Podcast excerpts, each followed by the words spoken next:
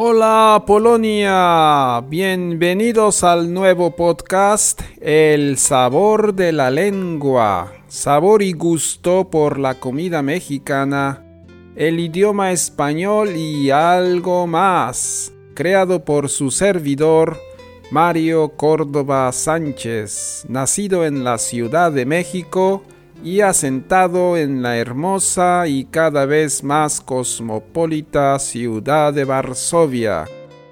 Estoy creando este podcast con la intención de ayudarles en el estudio del idioma español a través de la gastronomía, poemas, canciones, cuentos y todo lo relacionado con México, España y los países de habla española. Tendré a veces invitados polacos que hablan español y tienen el sabor y gusto por este idioma. Este podcast es un esfuerzo para llevárselo a todos ustedes junto con nuestro patrocinador principal, firma Megabyte jest jednym z najstarszych dystrybutorów akcesoriów komputerowych na polskim rynku. www.megabyte.com.pl Garbancito Cuento popular español.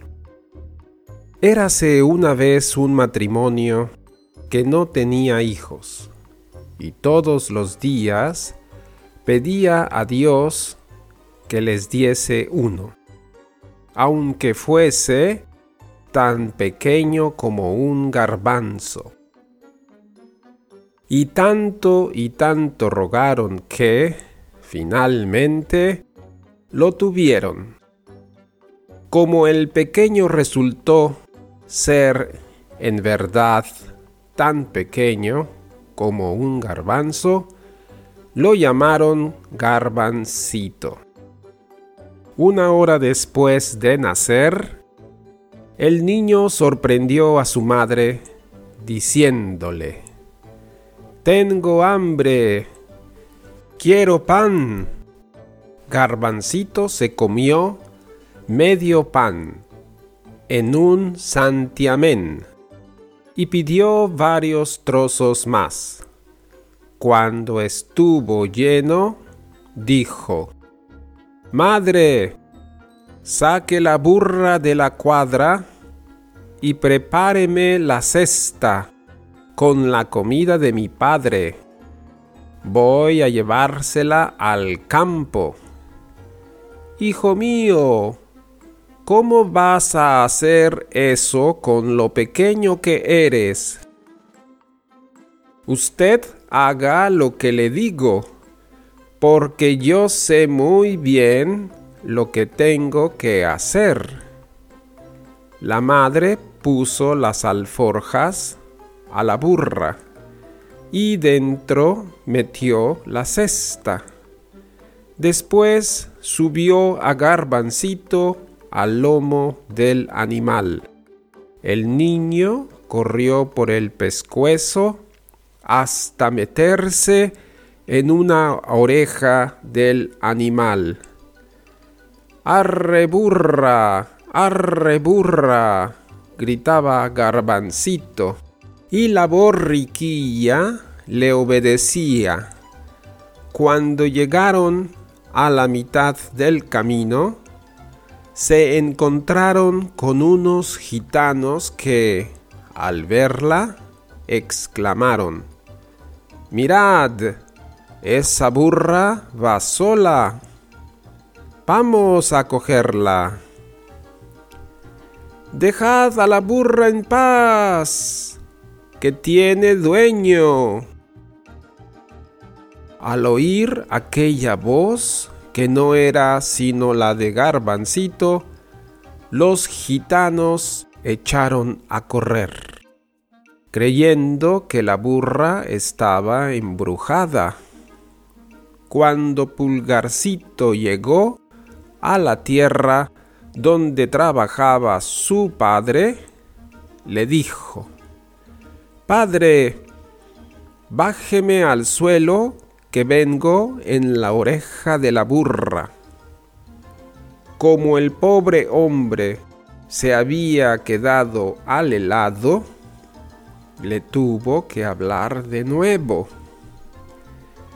Padre, soy Garbancito, su hijo, y le traigo la comida. El padre hizo lo que el hijo ordenaba y una vez que estaba en el suelo, Garbancito le dijo, Mientras usted come tranquilo, yo araré la tierra con los bueyes. No, hijo, eres muy pequeño para trabajar. Ya verá, padre, qué bien lo hago. Póngame encima de uno de ellos y se lo demostraré. Al poco rato se oía la voz de Garbancito que animaba a los bueyes. ¡Arre lucero! ¡Vamos moreno! Garbancito acabó de arar en poco tiempo. Luego llevó los bueyes a la cuadra y se puso a dormir en el pesebre de Lucero, que, sin darse cuenta, se lo comió. Como Garbancito tardaba en llegar, su padre fue a buscarlo a la cuadra y lo llamó. Garbancito, ¿dónde estás? Que no te veo. Y Garbancito contestó, Estoy en el vientre de Lucero. Para sacarlo de ahí, sus padres tuvieron que matar al buey. Pero por mucho que miraron en el vientre del animal, no vieron a Garbancito por ninguna parte. Esa noche el lobo entró en el corral y se comió las tripas del buey y a Garbancito, que estaba dentro. Cuando a la mañana siguiente el lobo se aproximaba a unas ovejas, Garbancito gritó con todas sus fuerzas a los pastores.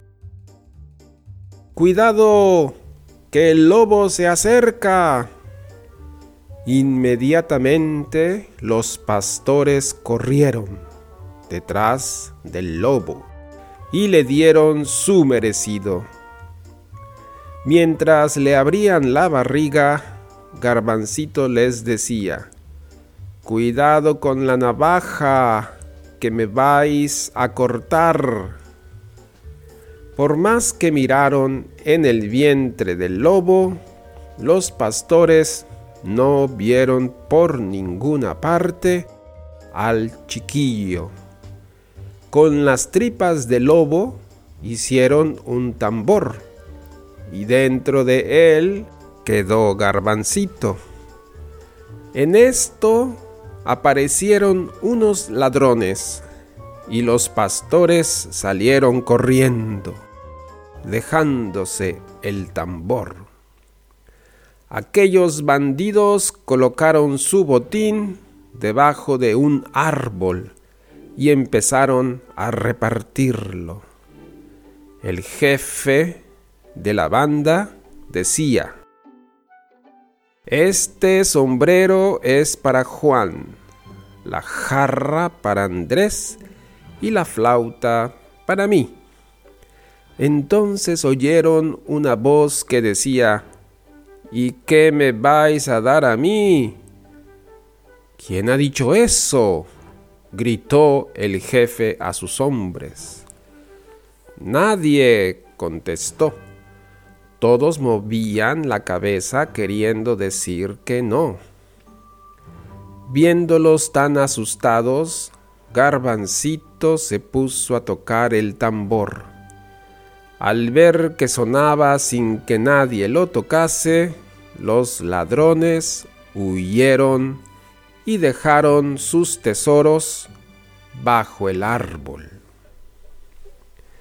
Entonces Garbancito arañó el tambor, hizo un agujero y salió de ahí. Después cogió el saco de los ladrones y se fue a su casa. Los padres se llevaron una gran alegría. Por fin había vuelto el niño y además los había hecho ricos. Al año siguiente, los ladrones regresaron al pueblo. El jefe de la banda tenía tanta sed que fue a pedir agua a una casa que era precisamente la de Garbancito. La madre se la sirvió en una de las copas robadas y al verla el ladrón exclamó, Señora, esta copa es mía. ¿Se puede saber de dónde la ha sacado? La madre no contestó, pero dio al ladrón con la puerta en las narices. Al poco rato, el jefe de la banda se reunió con sus hombres. Les contó lo que le había sucedido y les dijo, Esta noche iremos a recuperar lo que es nuestro.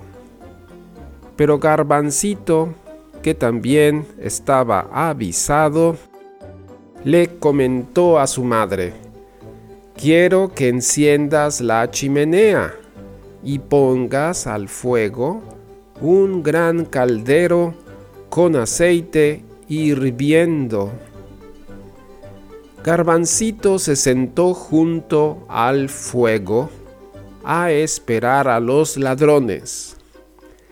A medianoche sintió ruidos en el tejado y oyó que el jefe de la banda decía a sus hombres, Voy a bajar por la chimenea, atadme una cuerda a la cintura y me dejáis caer suavemente. Cuando grite, me subís. Los ladrones así lo hicieron y al poco rato oyeron unos gritos terribles. Subidme deprisa, subidme que me abrazo. Cuando oyeron estos gritos, los ladrones se asustaron muchísimo. Se bajaron del tejado y dejaron que el jefe se abrazara en el caldero. Desde entonces, Garbancito vivió con sus padres feliz y contento.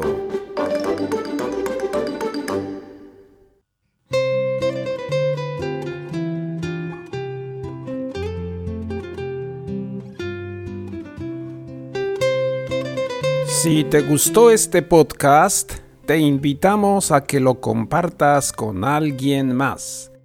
Y te invito a mi blog el sabor de la lengua.blogspot.com y ahí podrás ver el texto leído aquí en el podcast.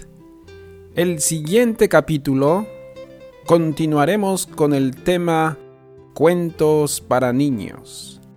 Recuerda, las palabras y expresiones en temas de literatura y cuentos te ayudarán a enriquecer tu vocabulario.